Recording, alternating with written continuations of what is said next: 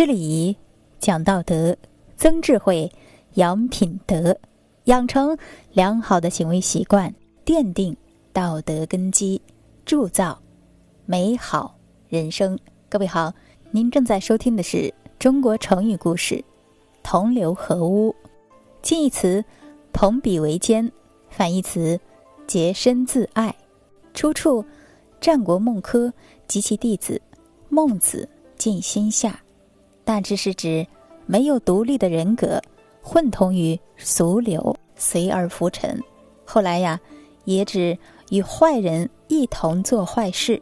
说呀，有一天，孟子的学生万章问孟子：“为什么孔子憎恨好好先生？”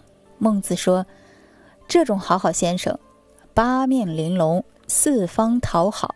你要批评他吧。”他又没犯什么大错，表面上一副忠厚老实的样子，实际上他是言行不一、伪善欺世的伪君子，这同尧舜的圣德是背道而驰的。所以孔子憎恨这种人，这种人只会同流合污，一点儿也没有值得称赞的地方。万章说。我记得孔子说过，他厌恶狗尾草，因为它冒充禾苗；他厌恶邪恶的才智，因为它会破坏仁义；他厌恶夸夸其谈，因为它破坏了信用；他厌恶郑国音乐，因为它干扰雅乐；他厌恶紫色，因为它影响了红色。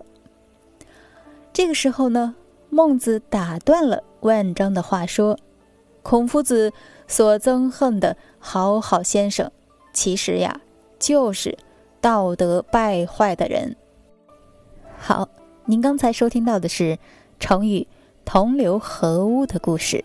其实呀，人的一生当中，我们总是会遇到很多次选择，比如说，有时候我们总是会面对。是要选择同流合污，还是怀瑾握鱼，或者是面对朋比为奸，或是洁身自爱的选择？